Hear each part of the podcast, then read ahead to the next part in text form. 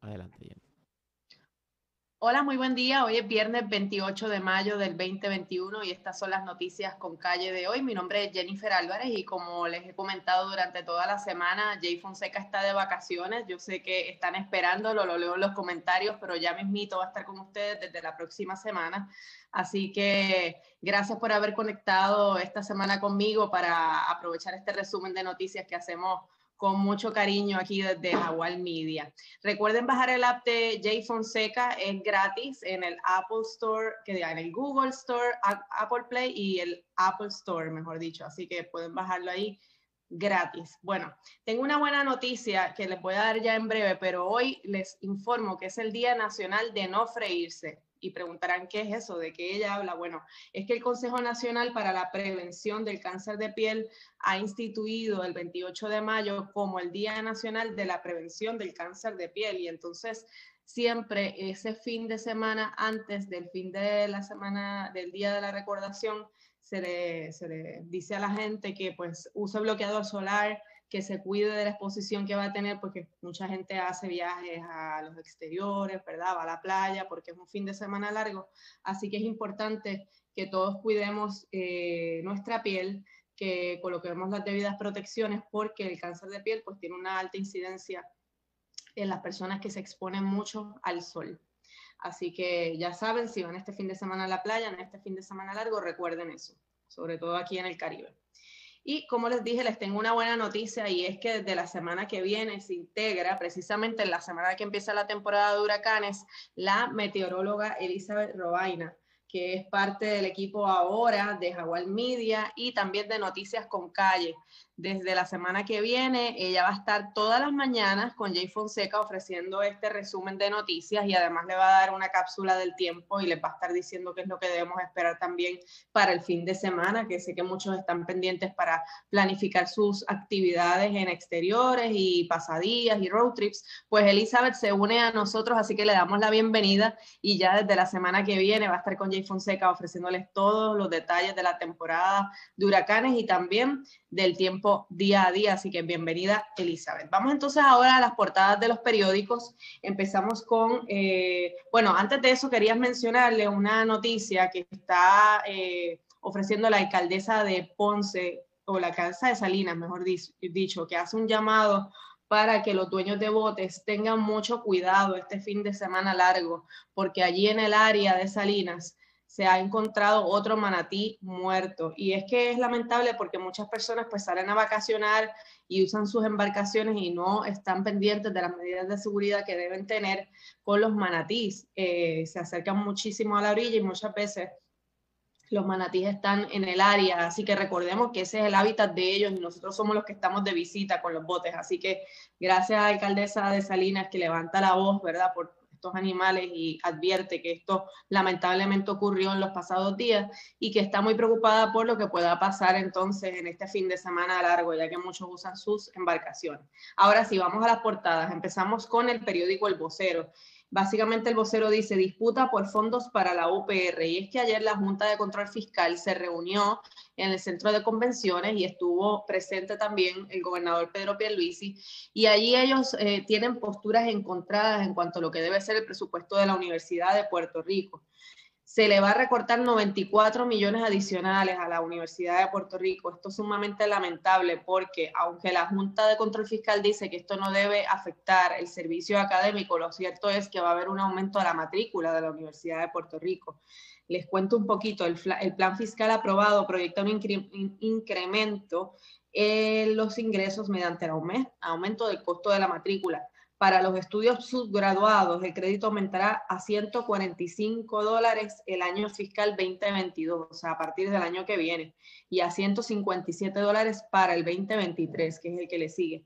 Mientras que a nivel graduado, los cursos de maestría tendrán un aumento, pero se indicó que el costo se mantendrá por debajo del de las universidades privadas en la isla y los cursos doctorales equivaldrán a la mitad del costo en universidades públicas en Estados Unidos. Así que ahí no se informó el detalle específico de cuánto va a costar los créditos, pero ya sabemos que viene un aumento por ahí.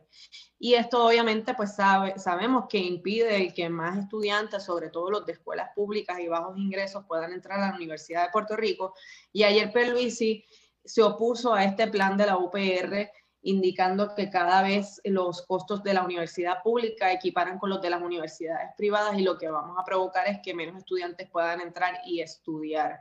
Así que lamentable esta noticia. Allí estuvieron también eh, miembros de la Universidad de Puerto Rico alegándole a la Junta de que ellos han ya hecho el 76% de las peticiones de, de recortes presupuestarios que ha pedido la Junta de Control Fiscal, pero lamentablemente la Junta aprobó este plan fiscal con los votos en contra de Antonio Medina y Justin Peterson, que ambos mencionaban que no se le debe seguir recortando dinero a la Universidad de Puerto Rico. Así que ya saben, otro aumento más por ahí para el crédito de la universidad pública.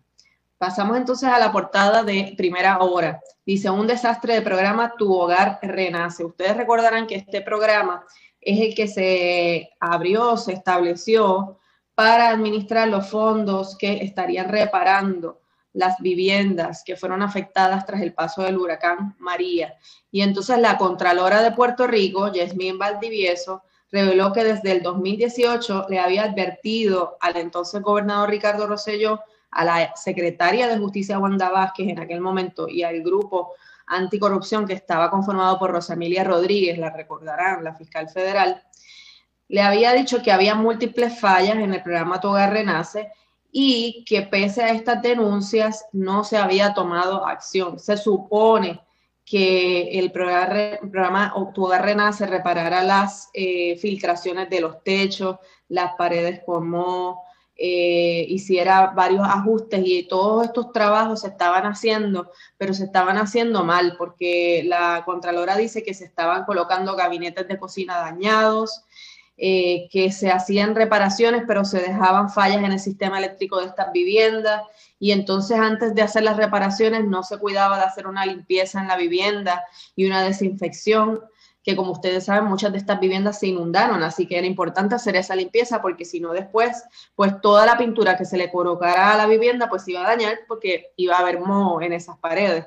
Así que todos estos hallazgos están en un informe que usted puede ver en detalle en el, en el periódico Primera Hora que le dedica la portada hoy a este, este problema del, del programa Tu Hogar Renace.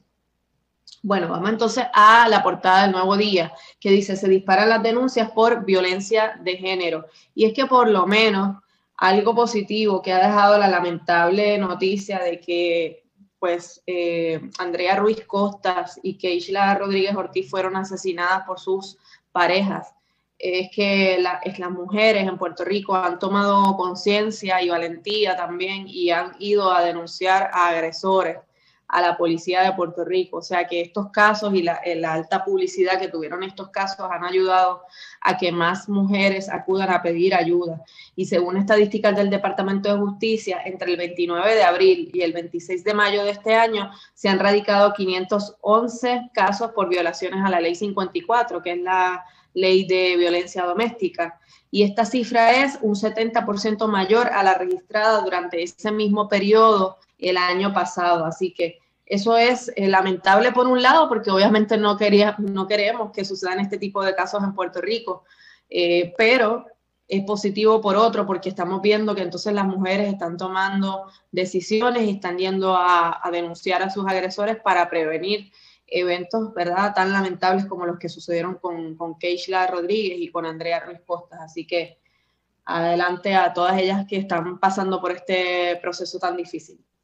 Bueno, vamos entonces ahora a los números del COVID. Lamentablemente, el Departamento de Salud reporta seis muertes adicionales a causa del COVID-19. Ahora mismo hay 98 personas hospitalizadas, eso por lo menos es una buena noticia porque siguen reduciéndose el número de hospitalizaciones.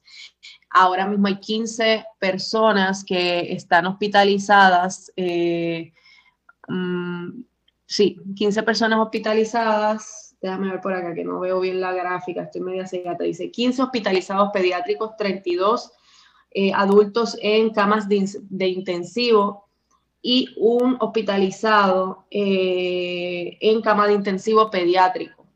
Además de eso, tenemos 98 adultos hospitalizados y 121.227 convalecientes. Ahora mismo hay 25 ventiladores ocupados de 900 que tenemos disponibles y un ventilador pediátrico ocupado de 107 que tenemos disponibles. Así que por ese lado, las noticias son ¿verdad? positivas de que siguen bajando las hospitalizaciones, aunque lamentablemente se registraron seis muertes hoy. Bueno, pasamos a la próxima noticia, está relacionada aumento en el costo de energía eléctrica. Ayer les estuve reportando desde la app de Jay Fonseca que vamos a tener que prepararnos para un aumento adicional en el costo de la energía eléctrica y es que a raíz del plan fiscal que aprobó ayer la Junta de Control Fiscal para la Autoridad de Energía Eléctrica, va a estar aumentando 5 centavos más el kilovatio hora.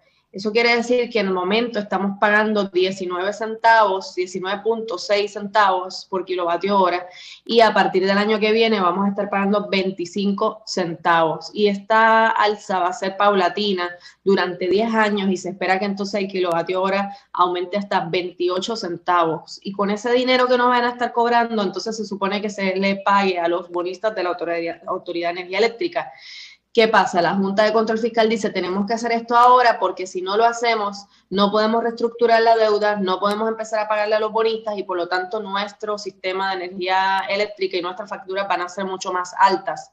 Y ellos estiman que hubiese podido aumentarse un 30% los costos de energía eléctrica. Esto, pues, es una mala noticia, obviamente, para aquellos que hacen negocios en Puerto Rico, para aquellos consumidores residenciales como nosotros que tenemos que pagar cada vez más. Así que vaya preparando su bolsillo, porque además de este aumento que ya está fijado por el plan fiscal, que básicamente el plan fiscal es el plan para pagarle a los bonistas de la autoridad, también se toma en consideración que hay fluctuaciones en el precio del combustible y del petróleo. Así que eso sería un impacto adicional al costo de la energía y a nuestros bolsillos. Y así que esta noticia negativa me pasa entonces a darles, ¿verdad? Una opción que yo sé que Jay les ha estado dando desde hace varios días y es la posibilidad que ustedes auspicien y, y, se integren a un sistema solar. Y por eso entonces les hablo un poquito acerca de los amigos de Windmark. Widmar es una compañía que trabaja con sistemas solares que usted puede instalar en su residencia y precisamente tienen un concurso ahora mismo que le llaman el concurso más sexy del año y es que al firmar con Widmar Home automáticamente estarás participando del concurso Firma y Vámonos Edición Sexy, donde los, los dos ganadores tendrán la oportunidad de escoger el modelo Tesla de sus sueños, el carro Tesla pero solo uno se llevará 20 mil en efectivo. Escoge entre el Tesla modelo S, el 3, el X o el Y.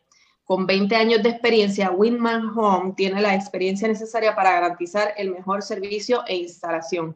Cotiza en confianza llamando al 787-395-7766, 395-7766 66. Así que ahí hay una oportunidad, llamen, no pierden nada con pedir una cotización y saber pues si es viable instalarlo en sus casas o no.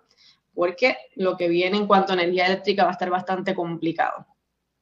Bueno, pasamos a una noticia de Noticel y esto es una noticia de tema político y es que dice que están canceladas las cortesías entre la Cámara y Pierluisi. Básicamente ayer, luego de que esta semana la Cámara de Representantes rechazó los nombramientos de Larry Selhammer como secretario de Estado y también de Manolo Torres como Contralor de Puerto Rico, Pierluisi le informó a la Cámara de Representantes que va a estar cancelando todos los destaques que tiene eh, la Cámara ahora mismo de empleados del Ejecutivo. Como esto funciona es que hay muchos empleados de carrera que están ahora mismo en las agencias de gobierno y entonces la Cámara de Representantes le pide al Ejecutivo que por favor le permita trasladar ese empleado hasta la Cámara para que entonces trabaje en la legislatura. Y esto se hace muchas veces porque lo que eh, sucede es que esta persona sigue cobrando su salario del gobierno central, pero ofrece unas funciones a la Cámara de Representantes. Y así pasa en diferentes agencias. Los empleados pueden pedir destaques, el jefe de agencia lo autoriza y lo que hace es que economiza entonces presupuesto de la Cámara de Representantes. Así que Tatito Hernández tiene empleados de carrera del gobierno central que pasan entonces a la Cámara de Representantes para ofrecer servicios y ahí entonces él, con el poco presupuesto que tiene, pues maximiza, ¿verdad?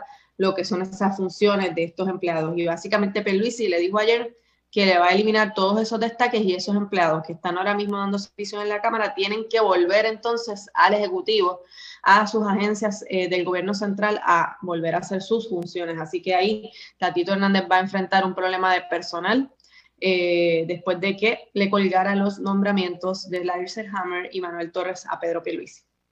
Bueno, pasamos a otra noticia y es lamentable. Ya ustedes saben que se había encontrado un cuerpo en el área de Guaynabo que se estaba, pues todo indicaba que era el cuerpo del guardia de seguridad que había desaparecido desde la semana pasada Juan Carlos González Rivera y precisamente esta mañana, hace unos minutos, el Instituto de Ciencias Forenses ha eh, confirmado a través de las placas dentales que entregó la familia de Juan Carlos que ese es el cuerpo de este joven que desapareció, que su familia lo había estado buscando y que fue encontrado antes de ayer en un lugar baldío en Guaynabo. Así que eh, nuestras condolencias para la familia de Juan Carlos González Rivera, un joven sumamente eh, responsable en su trabajo, según dice la misma compañía de seguridad Génesis que lo, que lo contrataba desde hace un año.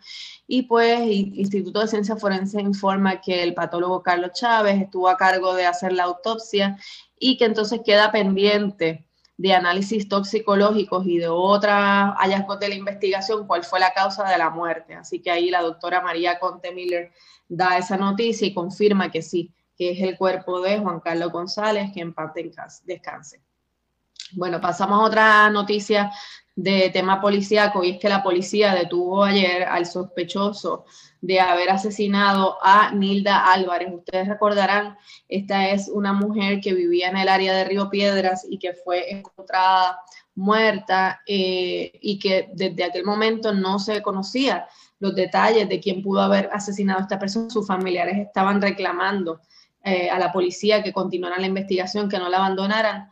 Y ayer precisamente se detiene a un hombre que lo que se alega, según los medios de comunicación, tanto el Nuevo Día como el vocero, se alega que es una persona que es sin hogar, que deambula por el área de Río Piedras, que es la persona que es sospechosa de haber eh, cometido el crimen. Así que bueno, ya está encaminada esa investigación sobre el asesinato de Nilda Álvarez, que ya pues va eh, prácticamente más de un año que fue asesinada y no sabíamos nada al respecto. Y entonces pasamos a una noticia también lamentable y es que murió un bebé en Vieques eh, esperando traslado hacia Fajardo. Esto es bien lamentable porque, como ustedes saben, pues eh, Vieques cuenta con un pequeño CDT en donde las críticas y las denuncias de los viequenses han sido eh, múltiples durante años y décadas de que ahí no tienen los servicios médicos eh, principales que necesitan, así que ellos dependen de poder moverse a Fajardo para poder recibir este tipo de eh, atención médica. Y entonces ayer un bebé de tres años tenía que ser trasladado a Fajardo eh, fue al CDT a pedir primeros auxilios, del CDT lo enviaron a Fajardo y mientras que lo estaban moviendo hacia el aeropuerto, eh, el bebé se complicó, tuvieron que regresar al CDT para, para pues, poder atenderlo de, de, urgencia.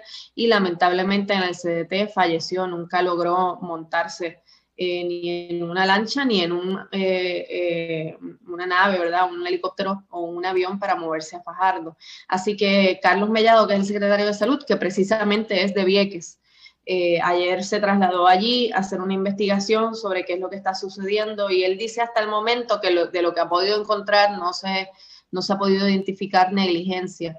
La pregunta que habría que hacerse es qué tipo de servicios no se le podían prestar en el CDT y que por eso tenía que trasladarse este bebé hasta Fajardo. Hasta el momento no se ha revelado, ¿verdad? Los familiares no han revelado eh, de qué se trataba la condición médica que tenía este bebé de tres años.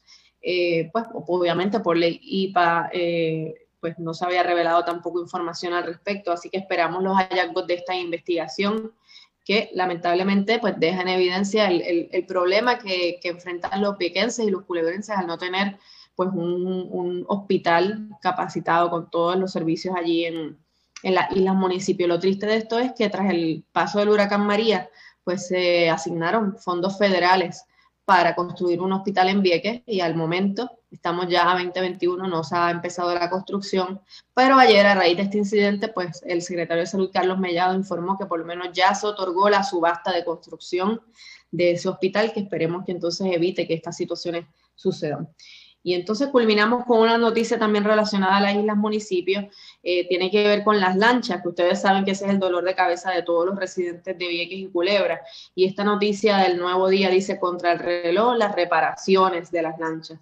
Y a mí lo que me parece interesante de todo esto es que eh, desde hace tiempo eh, se le dio un contrato a la compañía HM Ferries para dar el servicio de las lanchas y lamentablemente las dos embarcaciones que se debían traer para poder ellos operar aún no han llegado a Puerto Rico.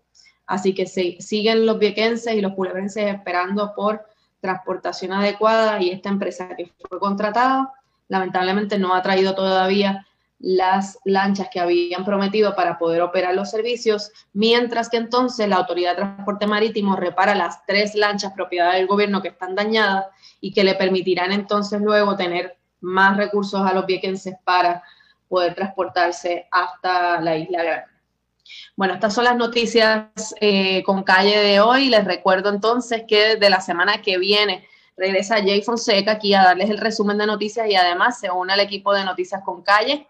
Elizabeth Robaina, como ustedes saben, ella es meteoróloga, ella trabaja en el Canal 2 en Telemundo eh, es una persona sumamente experimentada sobre el tema del tiempo y se une al equipo de Noticias con Calle y al app de jfonseca.com desde la semana que viene, precisamente iniciando la temporada de huracanes. Así que bienvenida Elizabeth, esperamos a la semana que viene y les agradezco a todos por haberse conectado, que tengan un lindo día.